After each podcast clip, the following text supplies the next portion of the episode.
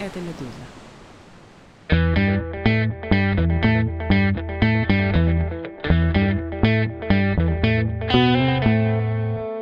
Здравствуйте, это «Что случилось?» Подкаст о новостях, которые долго остаются важными. Выпуск от 21 февраля 2024 года. У микрофона Владислав Горин. Как и все предыдущие несколько дней, мы так или иначе говорим про Алексея Навального, политика, ставшего жертвой режима Владимира Путина. У нас уже были и строго осмысляющие эпизоды, и почти целиком терапевтичные. Я в первую очередь про разговор с Евгением Фельдманом в первый день, когда стало известно о смерти Алексея Навального. Многие пишут и говорят, что плакали вместе вместе с Евгением, и очень хорошо это понимаю. Сегодня, как мне кажется, выйти должен и одновременно эмоциональный, и рациональный разговор. Здесь Жанна Немцова, соучредительница фонда Бориса Немцова. Привет. Привет. Я знаю, что ты моей коллеге, продюсеру, говорила, мол, только не надо меня называть дочерью убитого Бориса Немцова. Я все понимаю, все помню, но полагаю, что эти обстоятельства все равно присутствуют, и этот фокус, он сохраняется, и он важен. Собственно, про Алексея Навального. Расскажи, пожалуйста, когда вы познакомились? Да, ну, я не то, что не гожусь, что я дочь Бориса Немцова, я ведь даже книгу написала, которая вышла в январе 2022 года, которая так и называется «Дочь своего отца». И вот теперь я дочь своего отца. Это не является моей профессиональной идентификацией и причиной, почему подкаст «Медуза» меня позвал. Я надеюсь. все таки я руководитель фонда Немцова почти 9 лет немецкой организации. В книге, которую я упомянула, есть глава Называется она «Навальный». И я помню, как э, мой партнер и подруга Ольга Шорина говорила, Жанна Эксмо ни за что не пропустит эту главу. На удивление, Эксмо пропустила эту главу. А я ей тогда сказала, а если они не пропустят, тогда книги не будет. Я Алексея Навального впервые увидела очень давно и совершенно случайно в одном из московских кафе. Я на тот момент, э, думаю, что работала на телеканале РБК, но мы буквально перекинулись несколькими словами.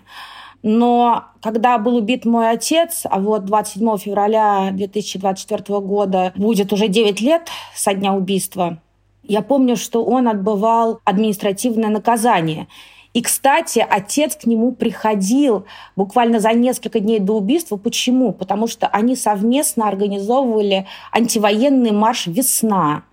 Вот. И когда Алексей узнал об убийстве моего отца Бориса Немцова, то он попросил администрацию его отпустить на похороны. И они этого не сделали. И тогда я его увидела уже на мемориальном обеде. Я не люблю слово «поминки» очень. Мне кажется, это был сороковой все-таки день, не девятый, сороковой день. Я проходила мимо его столика, и он бросил такую фразу. «Ты умнее, чем я думал».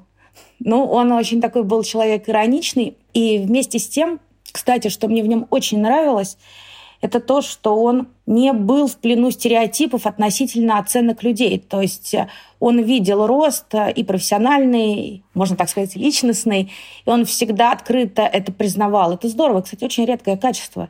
То есть он был человек, который абсолютно выступал за меритократию и абсолютно вдохновлял других людей на свержение и достижения, любые, в том числе профессиональные. Я дважды делала интервью с Алексеем Навальным.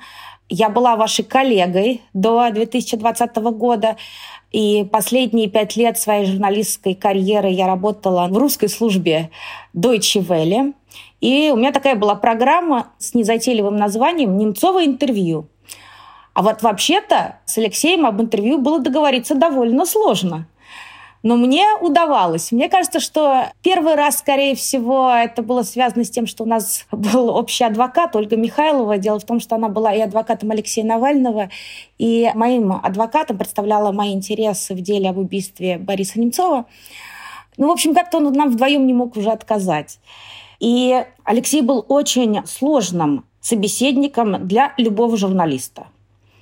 И если он видел или делал вывод, что журналист не подготовлен, ничего не понимает с его точки зрения, он сразу же переводил серьезный разговор в такой легкий и шуточный. И вот у меня так получилось.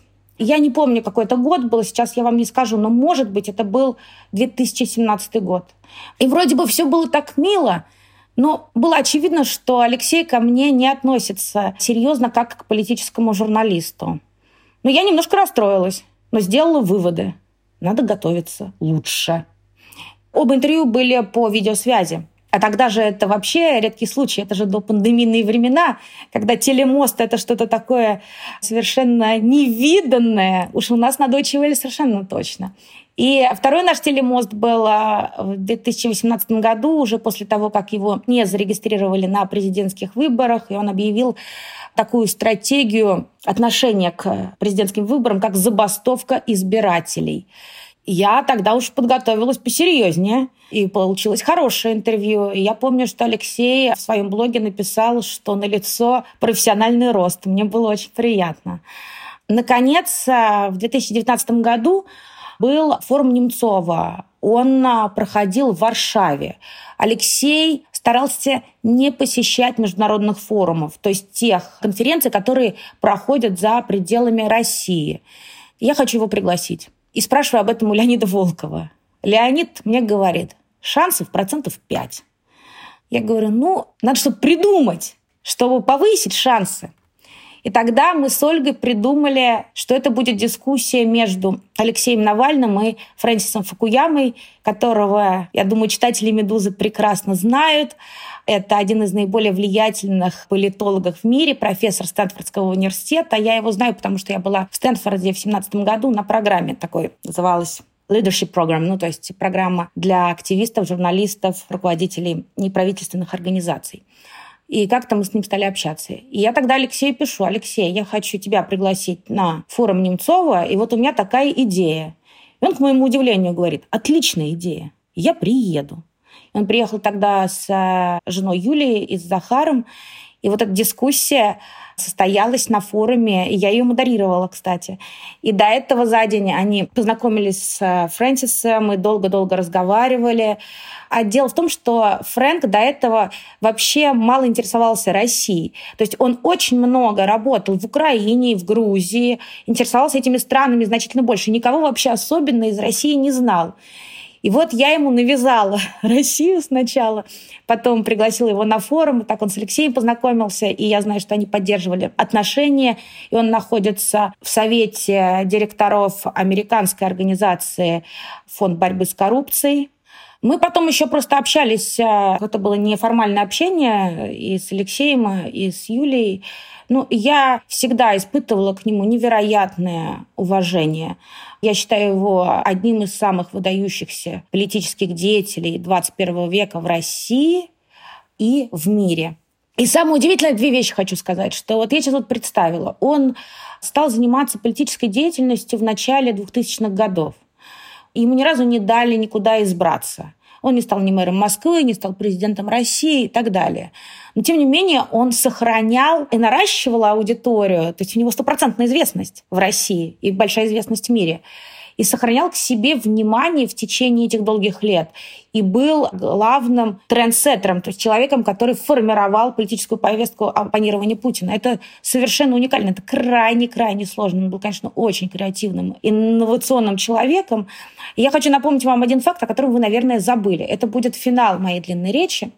Как Алексей Навальный начинал и как я о нем узнала. Еще до того, как я его встретила в кафе. Дело в том, что я работала на телеканале РБК. Я занималась освещением финансовых рынков, корпораций, индексы все такое. Валюта, доллар, рубль, Газпром, Сбербанк, S&P 500. И про это я все знала.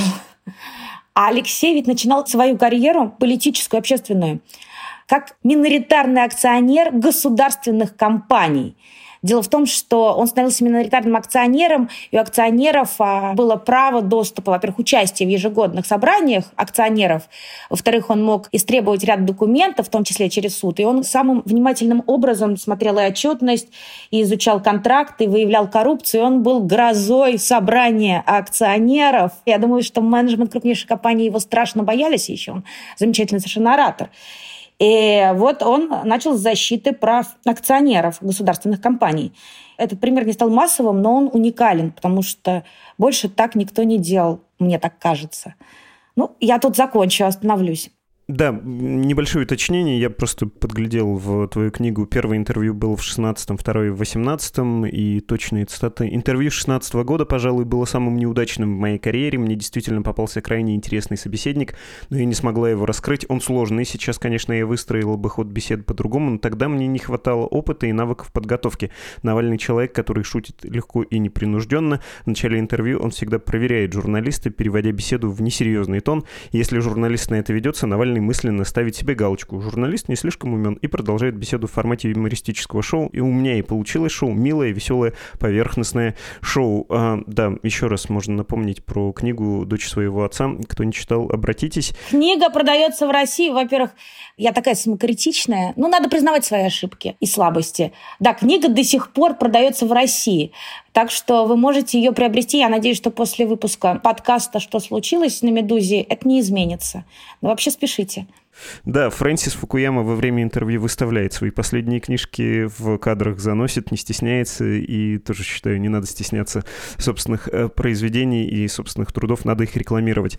Э, я хотел тебя про эти интервью спросить. Ты знаешь, у меня был похожий опыт, тоже два интервью с Алексеем Навальным, причем сильно раньше, когда он не был таким занятым, а я был провинциальным журналистом, я как-то про это уже упоминал, прошу прощения у слушателей, не то чтобы я сильно гордился этим опытом, но я бы сказал, что меня тоже он поразил в свое время. И это опыт немножко стыдный, этот мемуар немножко стыдный. Я потому что, когда Алексей Навальный был убит, стало известно о его смерти, полез в свою почту и нашел там наш с ним разговор, причем вот самый первый 2008 или 2009 года.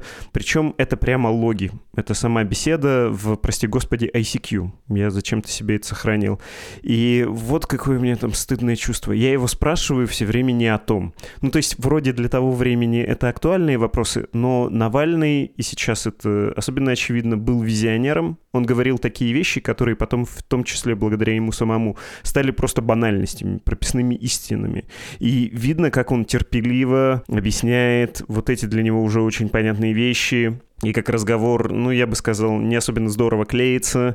Сами роли уже были какие-то странные в тот момент. Они уже были смещены, но я, например, этого не понимал. Я думал про него вот в той парадигме блогер, человек, который еще в ЖЖ, кто такой сейчас помнит, сделал себе большую аудиторию до Ютуба, но он уже был заметной фигурой. Миноритарный акционер, безусловно, человек, про которого злые люди говорили, мол, это Гринмейл, а все остальные, ну, те, кто ему симпатизировал, говорили, вот нашел лазейку для того, чтобы то, что ты только что описала. Он был уже начинающим политиком, но воспринимался, рискну сказать, особенно если ты находился не в Москве, а в провинции, как вот эти Яшин, Гайдар и прочие молодые политики, прости господи. Кто ж потом знал, что и Яшин, да, покажет э, чудеса героизма и как-то по-новому раскроется. А Навальный себя в тот момент, очевидно, уже в другой роли видел. Видел себя президентом, реформатором России, низвергателем Путина. Ты понимаешь, как он в 2000-е это нащупал, до этого нашел, и почему для многих из нас потребовалось время, чтобы понять, что он не так прост, что ли? Я вообще хочу для начала все-таки слушателям объяснить, что такое гринмейлер. Это слово, которое ты употребила, редко используется в общественно-политической дискуссии, но это совершенно не Алексей Навальный, потому что гринмейлеры — это люди, которые становятся миноритарными акционерами для того, чтобы впоследствии, злоупотребляя всякими юридическими процедурами, захватить э, контроль над компанией. То есть они делают жизнь основных акционеров, мажоритарных акционеров невыносимой. Эта практика существует в мире, было несколько прецедентов, и в России, по-моему, с ЮКОСом был Гринмейлер, известный миноритарный акционер ЮКОС, я забыла его имя, к сожалению, было очень-очень давно. В общем, Алексей Навальный, конечно же, не был Гринмейлером, потому что он был политическим деятелем, и решил начать свою политическую карьеру с такого нестандартного шага того, чтобы защищать права акционеров государственных компаний. Это очень правильная была идея, кстати. Я к этому относилась с большим уважением. Никто так не делал.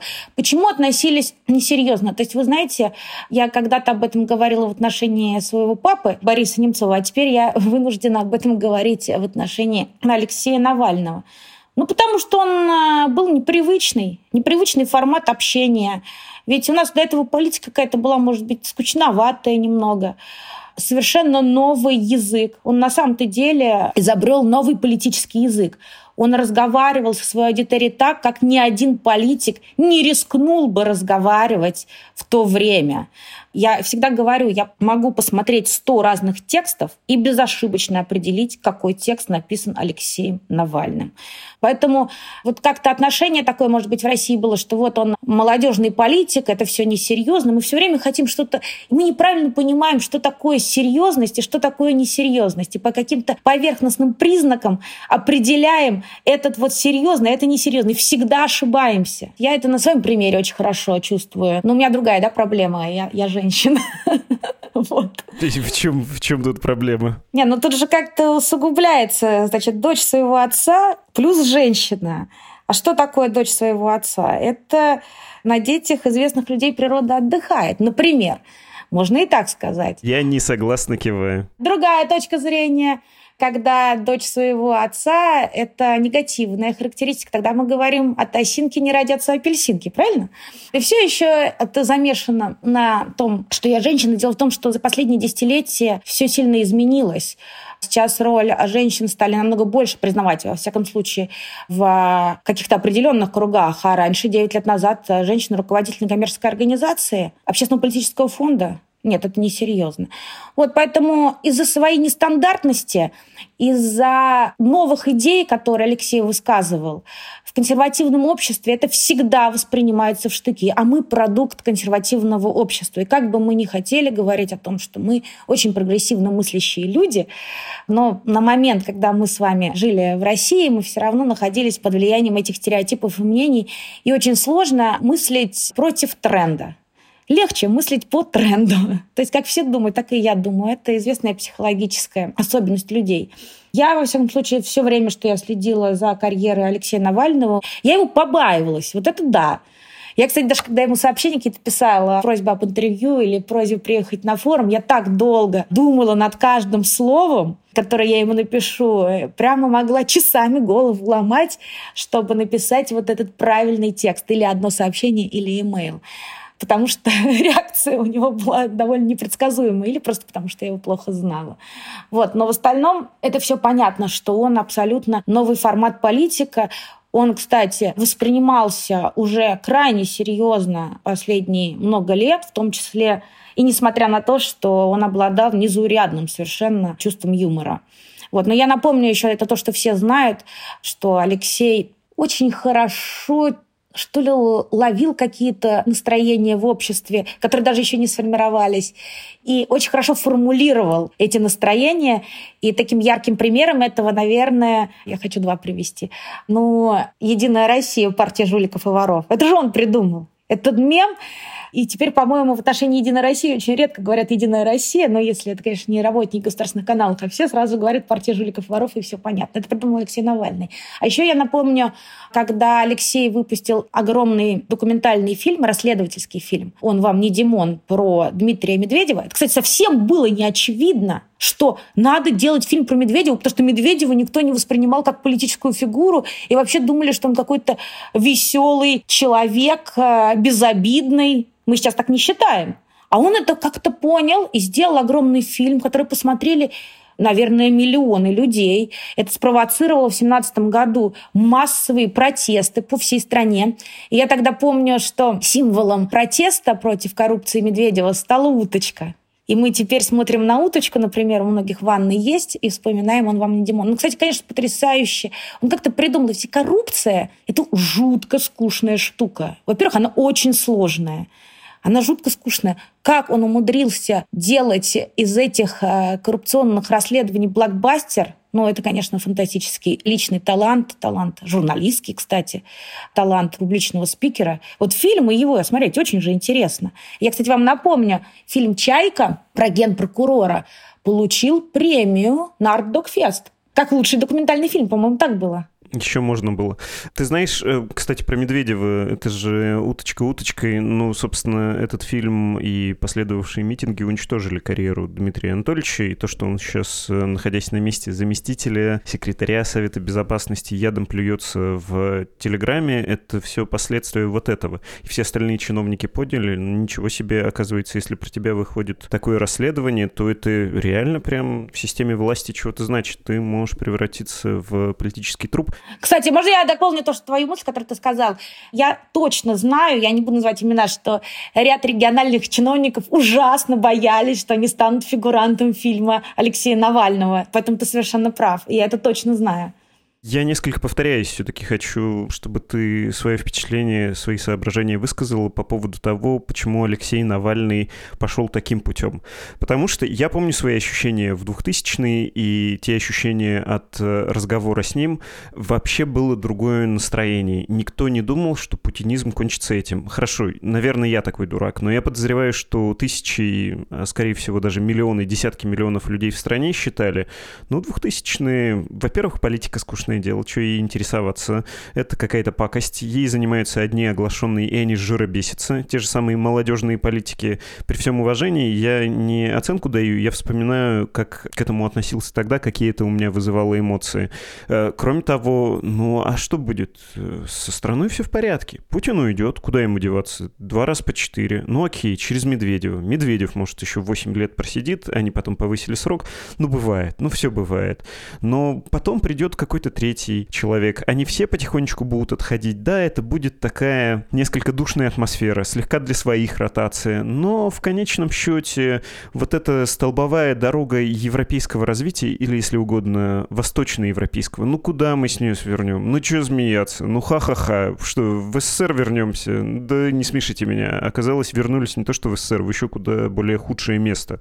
Как тебе кажется, почему Навальный, при том, что вот ты сказала, он неплохо понимал настроения в обществе и иерархии, да, какие-то, умел находить лазейки. У него же могла бы быть другая судьба. Сделал бы карьеру, хочешь политическую, хочешь в какой-нибудь госкорпорации. Он Дмитрий Рогозин сделал, и ему неплохо, если не считать ранения в ДНР. Тут э, много сразу вопросов. Ты же сказала о том, что он быстро набрал большую аудиторию. Ты сейчас вспоминаешь о своих мыслях, то есть о мыслях журналистов э, независимых СМИ, давай так скажем. Вот. И они, конечно, скептически относились э, не только к новому поколению политиков, но и к тем, кого называли младореформаторами, в частности, к моему отцу. Но это касается только журналистских кругов. Если Алексей смог так быстро набрать большую аудиторию, значит, он понял, что есть запрос общества, значит, он отражал какие-то сомнения и беспокойство внутри российского общества относительно правления Владимира Путина. Второе, что я хочу сказать, что я видела эту ситуацию с Путиным вообще по-другому, чем ты. У меня было страшное беспокойство. Дело в том, что Владимир Путин был избран президентом России 26 марта 2000 года, в мой день рождения. Мне тогда исполнилось 16 лет. Вот сейчас, в этом году, мне будет 40 лет. То есть вся моя сознательная жизнь прошла при Владимире Путине. И меня это пугало. Я не знаю почему. Чисто на интуитивном уровне. У меня было неприятие, и мне казалось, что он крайне опасный человек, в том числе потому, что он был совершенно непонятный. Это были ощущения в 16 лет. Вот я помню это ощущение беспокойства. И потом из-за того, что мой отец а, был уже тогда в оппозиции к Путину, но он был лидером парламентской партии Союз правых сил, я очень много вещей видела, которые вызывали огромное беспокойство. И я видела, как он так очень медленно давит оппозицию. Просто потому, что я была внутри этой ситуации. Потом мой отец в 2007 году написал книгу, называется она «Исповедь бунтаря». И в этой книге он сказал, что он возвращается в политику, потому что понимает, что Путин ведет Россию к авторитаризму. То есть мой отец стал одним из лидеров оппозиции уже с 2007 года. Это сильно на меня отражалось, потому что мы очень были близки. То есть никакой там для себя лично карьеры в госкорпорациях не шло никогда никакой речи. Поэтому для меня все не было очень безоблачным. Еще в те годы, и я напомню, что тогда было это движение «Наши», которые нападали на моего отца с очками, когда была предвыборная кампания в Сочи, его обливали зеленкой. В общем, у меня совершенно другая перспектива. Наконец, почему люди идут в политику? Я тут соглашусь. Мне некоторые журналисты западные задают вопрос, почему в российской оппозиции так мало народу? А я говорю, а вот вы представьте, вы выпускник университета, и решаете, какой путь вам избрать. И у вас есть несколько вариантов. Стать там, учителем, врачом, понятно, вы закончили соответствующие специализированные вузы. Стать журналистом госканала, стать работником Госбанка или нефтяной компании, открыть кафе, дальше стать журналистом «Медузы» и работать в Москве, или стать журналистом «Медузы» и работать не в Москве, тоже вариант, и стать политическим деятелем и оппонировать Путину. Ну и какой вариант вы выберете? Дело в том, что такой тип политики – это же сопротивление, это же борьба с тираническим режимом, словами Алексея Навального. Этот путь выбирают единицы, причем во всем мире. И хорошо, что такие люди есть. И действительно их мало, потому что все остальные выберут другие пути, которые я озвучила. Может быть, не весь спектр. Это происходит по двум причинам. Первая причина – личные обстоятельства. Когда ты или твоя семья пострадала от диктатуры.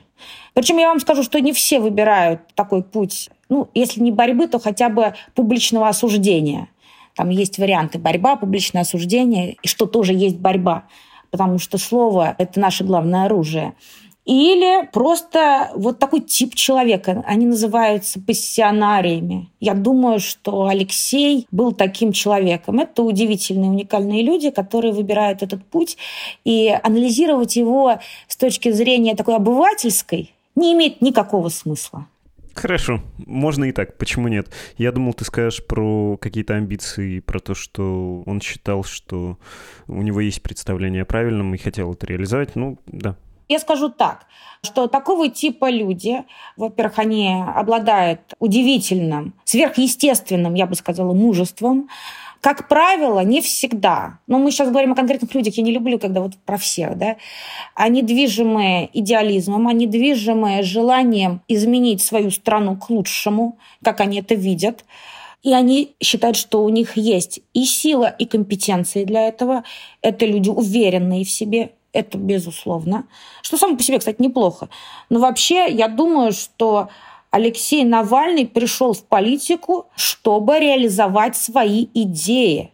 То есть он боролся за власть не для того, чтобы получить теплое место, не для того, чтобы заработать денег. Тогда бы он присоединился к партии власти, не так ли? Он хотел реализовать свои идеи. Центральной его идеей была борьба с коррупцией. Он считал коррупцию источником всех российских проблем. И он был этим мотивирован, он был абсолютно убежденным человеком. И все известные политические лидеры в мире у них есть вот эта своя концепция, в которую они верят, и это передается другим людям. Потому что когда ты сам не веришь в свою правоту, ты не можешь других людей убедить в этом. Вот, например, Тэтчер. Вот она верила, посмотрите интервью, она верила в тетчеризм, это называется, верила в либеральную экономику, пришла, начала приватизировать массово госпредприятия, несмотря на волну критики и так далее. Вот она была таким экономическим либералом. Или там Черчилль, вот все политики выдающиеся, у них всегда есть какая-то стержневая политическая повестка, и они в это верят и они, конечно, выдерживают. Я сказала про запрос общества, что он это хорошо чувствовал и хорошо презентовал это и убеждал людей. Вот. Но в том числе эти люди способны выдерживать волну критики и не покачнуться в своей убежденности, что они правы. Ну, вот про отца тоже скажу сейчас, в преддверии годовщины. Ну, кто его слушал в 2014 году про угрозу полномасштабной войны с Украиной? Кто? Кто из журналистов, я спрашиваю даже, да никто, и я это знаю. А теперь политический предсказатель. Хотел тебя про это спросить. Ну, то есть есть такая ужасная, по правде говоря, черта, не знаю, только ли в российском обществе, боюсь, что нет. Всем, наверное, это людям свойственно. Любить мертвого. Ну, это удобно, это здорово. И уже задним числом думаете, какой он был крутой.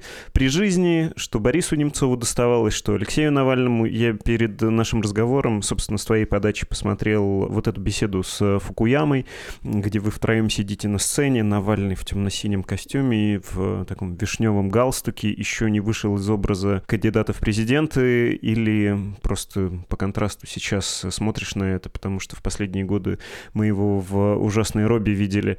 И он там говорит, я, когда в своей президентской программе указал, что считаю нужным ввести минимальную заработную плату в 25 тысяч рублей, все набросились с обвинениями в популизме. Я тоже хорошо это помню и не могу отделаться от мысли, как все-таки, ну не то что неблагодарно, но несправедливо это устроено. Вот есть Навальный или Немцов, они что-то предлагают, создается дискуссия в очень узком пространстве возможной дискуссии, да, и на них буквально все накидываются, они получают порцию критики больше, чем Владимир Путин, потому что как с ним дискутировать, он ни с кем не дискутирует. Ну, с кирпичной стеной подискутируй, хотя, собственно, кажется, с ним надо говорить в первую очередь. Он принимает решения, он тут э, некритикуемый в официальных медиа автократ. Но даже влюбленная публика, даже очень заинтересованная, набрасывается на таких, как Немцов, Навальный, и после этого говорит, как же мы их не ценили. Точнее, нет, говорят, мы-то ценили, вы не ценили, сволочи. Не знаю, есть у тебя вот это горькое чувство или нет, я, опять же, переоцениваю. Ну, я сейчас отстранюсь от того, что у нас с Алексеем Навальным и его семьей связывают дружеские отношения, и скажу так, политика не надо любить. Политика можно уважать или не уважать. То же самое касается власти. Никакой любви не может идти речи. Вы любите, наверное, ну, кого можно любить? Родителей, или девушку, или парня, или вашу вторую половинку.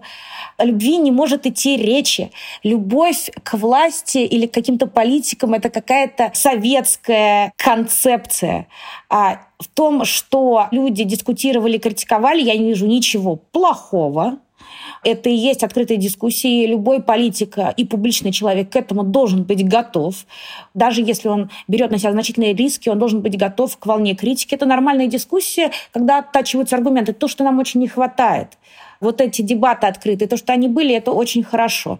А если вы хотите поговорить о любви, то надо сказать, вы сказали вообще, что никого при жизни не ценили. Ну вот я читала недавно мемуары Бенджамина Франклина, одного из отцов-основателей Соединенных Штатов Америки. Он остается самым популярным человеком в мире. Его портрет на 100-долларовой купюре доллара США. И он был и при жизни жутко популярным невероятно популярным. Мой отец был супер популярным в 90-е годы и оставался бы таковым, если бы не машина пропаганды. Но он э, был на огромной волне. И он был популярным в Ярославле, где он избрался в 2013 году. Алексей Навальный был, я просто не люблю слово «любовь», но был супер популярным человеком. Они были людьми, с которыми часть нашего общества связывала надежды. Мы просто, когда думаем о том, как относятся к политикам люди, мы часто свое личное отношение проецируем на отношения других людей. Это неправильно. Оба были очень популярными людьми, что показало и их жизнь, и их смерть. Но любовь — это уже вот особое такое чувство. не стоит любить. Если вы, конечно, не друзья, персонально это совершенно другая история. Знаешь, что надо спросить, все спрашивают, и боюсь, всегда мы будем к этому возвращаться, во всяком случае, обсуждая Алексея Навального и оппозицию в России вообще, про его возвращение то есть э, я понимаю, что это логика политика, но, кажется, это еще был неверный расчет и потеря чувства самосохранения, нежелание превратиться, если угодно, в яблоко. Если кто-то когда-то видел нечерствеющий, не пропадающий, нетленный план, как партия Яблоко придет к власти в России в каком-то отдаленном году, была такая презентация, ну, вам не забыть этого специфического чувства неловкости и вот этой оторванности от реальности. Если ты не хочешь превращаться в такой такого инфантильного проповедника России прекрасного завтра, а хочешь делать политику сейчас, тебе нужно идти на такие шаги. Это я все понимаю. Но, тем не менее, не кажется ли тебе, что это, конечно, был трагический и неверный поворот? В общем, я вместо вопроса, конечно, занялся рассуждением. Интересно, что ты про это думаешь? Я думаю, не суди, не судим будешь. И я думаю, что Алексей прекрасно понимал риски, сопряженные с его возвращением. Он политик до мозга костей. Он не мыслил свою жизнь вне политики и в другой стране, кроме России, кстати, как и мой отец. И поэтому я понимаю, почему он принял такое решение. Я не, не хочу рассуждать в терминах правильности или неправильности с обывательской точки зрения. Давайте посмотрим. Еще пройдет время, и тогда мы что-то увидим другое, возможно. Но он, конечно, принес э, себя в жертву. Я согласна с оценкой Дмитрия Глуховского, российского писателя, что последние пять лет его жизни — это жизнь праведника, и смерть — это смерть мученика. Кстати, Алексей стал верующим человеком. Вот в одной из своих судебных речей, кстати, сборник опубликован в Германии, его судебных речей. Это фантастические вещи совершенно, которые он говорит. Он как раз сказал, что он верующий человек. Поэтому я вот со своей колокольни, понимаете, я выбрала другой путь для себя. Не путь молчания, не путь страха, но путь безопасности личной. ну, хотя бы какого-то уровня личной безопасности. Но Алексей совершенно другой человек, поэтому давайте посмотрим еще немножко. Я тут еще хочу свою бабушку процитировать. Я с ней делала интервью четырехчасовое. Моя бабушка – это мама моего папы, которая, к сожалению, недавно умерла она никому не давала интервью. И я ей говорю, слушай, ну давай сделаем все-таки интервью для там, семейного архива. Вот. И мы сделали с ней четырехчасовое интервью. Я задала вопрос, как ты считаешь, эм, твой сын правильно сделал, что вернулся в Россию? Он же тоже там ненадолго уезжал тогда. Она говорит, если бы он не был моим сыном, я бы считала, что он сделал правильно. Вот, поэтому, конечно, для семьи это совершенно другое. Но вот, во всяком случае, моя бабушка посчитала так. И это для меня было совершенно удивительным. Я хотел бы еще напоследок спросить про Юлию Навальную. Она выступила с обращениями и, собственно, напрямую к аудитории и в международных структурах говорила о своем плане, о том, как она это представляет, и это выглядит заявкой на лидерство и точно заявкой на сохранение, поддержание наследия политического капитала Алексея Навального. Поскольку ты с ней лично знакома, а мы все, по правде говоря, крайне плохо с ней знакомы, поскольку она очень редко дает интервью, это была, очевидно, осознанная стратегия, поскольку есть э, Алексей, и все, кто вокруг него, работали на его успех. Ну, в общем, очень интересно узнать, что ты можешь, учитывая ваши личные отношения, сказать про твое к ней отношение и отношение к ее, в общем, начавшейся политической карьере. Из-за личных отношений много сказать не могу. Я считаю, что она очень умный человек, сильный человек, опытный человек – потому что все эти годы она была рядом с Алексеем э, не только как супруга, но и как э, и его главный советник. Он очень ей доверял. Я поддерживаю то, что она сделала, заявила о своем политическом лидерстве. У нее у самой есть определенный капитал и популярность. Вот посмотрите, ведь на нее подписано 1 миллион человек в Инстаграме. И сколько людей подписалось сразу на нее в Твиттере. Поэтому вот так вот, если коротко, то я думаю, что и я сама там проходила ситуацию, конечно, в несколько других обстоятельствах, когда надо было принимать быстрое решение после убийства отца, что я буду делать, молчать и работать на РБК, или все-таки у меня проснется совесть. Она у меня и так была, но просто я должна была усилия над собой произвести, чтобы сказать о том, что я буду заниматься общественной деятельностью и создам фонд Немцова публично комментировать безобразное расследование. Вот, ну, Юля приняла такое решение в более сложных, конечно, и драматических. И для меня тоже были драматические обстоятельства, но сейчас просто общая ситуация. Идет война с Украиной, невероятный масштаб репрессий, все становится безумно опасным. Так что я единственное, что могу сказать, что я ее поддерживаю и желаю ей всяческих успехов на этом поприще. И надеюсь и верю, что у нее все получится. Навальный про нее Дудю говорил, что она еще радикальней. Вот опять же, чтобы мы представляли, с кем имеем дело. Она радикальней, яростней, как она сама выразилась. Мне сложно так э, это комментировать, но в тех условиях, в которых мы находимся, таких полувоенных, да, уже при небывалом размахе репрессий не только внутри страны, но и за ее пределами, в общем, нужно быть человеком крайне жестким и крайне сильным. Это хорошие качества. Я думаю, под радикализмом понимается жесткость характера. И тут а, без жесткости характера мы точно не прорвемся. Нам нужны такие люди со стержнем. Я думаю, что он имел в виду еще, что у Юли очень мощный стержень есть внутри. И это правда. Напоследок, последним пусть будет такой вопрос про сохранение наследия. Собственно, то, чем ты занимаешься в отношении Бориса Немцова, политик, человек, его ценности, да, чтобы в его отсутствии, собственно, после его смерти это сохранялось. Но это же крайне проблематично, особенно в случае с харизматиками, как это устроено и как, в общем, можно продолжать держать знамя. Пусть пафосно прозвучит. А это все очень просто, на самом-то деле. Дело в том, что для того, чтобы создавать там общественную организацию, как фонд Немцова, и сохранить наследие, наследие должно быть. У нас ведь с российскими политиками как получается?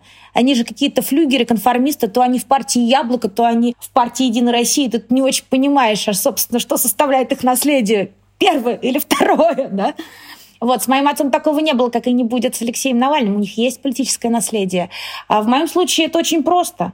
Образование, Точнее, отец говорил просвещение, свобода информации, защита прав человека. Это то, чем занимается фонд Немцовой. Я у Алексея Навального тоже видела видео небольшое, где он говорил о ценности образования.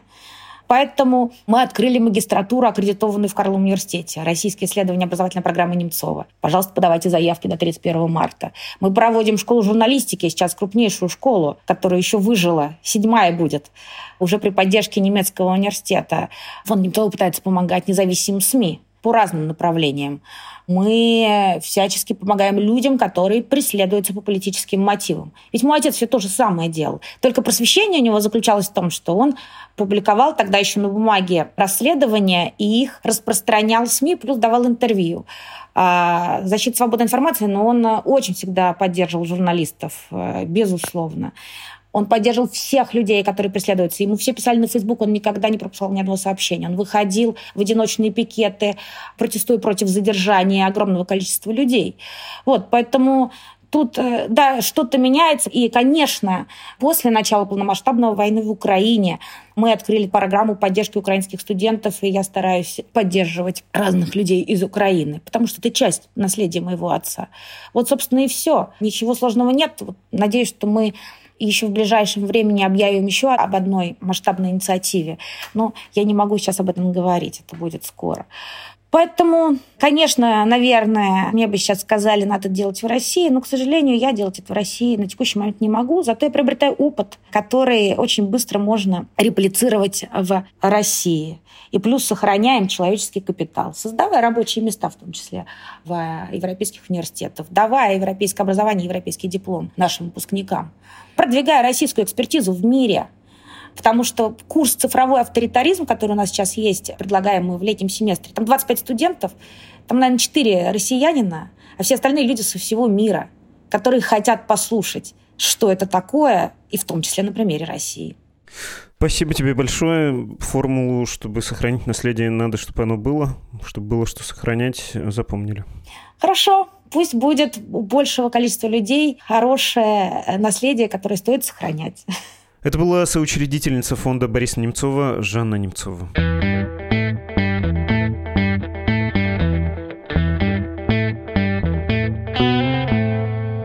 Для кого-то это прозвучит впервые, если вы случайно попали на этот подкаст. Ну, а постоянные слушатели, боюсь, вынуждены будут снова узнать о том, что это новостной подкаст «Медуза», выходящий каждый будний день. Иногда, к сожалению, чаще, к сожалению, потому что если мы выходим в выходные, это значит, произошло что-то важное и, как правило, ужасное. Как, собственно, в феврале 2024 года, я, естественно, говорю про смерть Алексея Навального. Слушайте наши выпуски на любой удобной вам платформе. Лучше всего, рискну сказать, мобильное приложение Медузы, там есть плеер для прослушивания и есть система обхода блокировок, так необходимая в Российской Федерации. Но вот в чем проблема. Наше издание блокируется в России и подвергается систематическим атакам, так что всегда лучше иметь запасную платформу, даже наше приложение иногда временно становится недоступным, вернее, контент, который мы размещаем, в частности, эти подкасты, так было буквально на днях. Одна из неплохих запасных платформ — YouTube, и, кстати, если вы послушали этот ролик на YouTube в канале подкаста «Медуза», «Медузы» очень поможет, если вы оставите комментарий и поставите лайк. Это расширит аудиторию выпуска. И вот еще регулярно повторяемое, но, к сожалению, все еще актуальное. «Медуза» существует за счет аудитории, за ваш счет. У нашего издания снова возникли финансовые сложности, и вынужден с нажимом снова напоминать, что если у вас есть возможность, и если для вас это безопасно, пожалуйста, поддержите нас. Лучше, если пожертвование регулярное, идеально, если оно от 15 евро в месяц и выше. Я знаю, что это много, но тут соображение такое крохоборское. Если вы отправляете именно такую сумму, не меньше, то большая часть денег достанется нам, а не уйдет вместе с комиссией посредником. Вы слушали «Что случилось?» Подкаст о новостях, которые долго остаются важными. Всего доброго. До встречи. thank you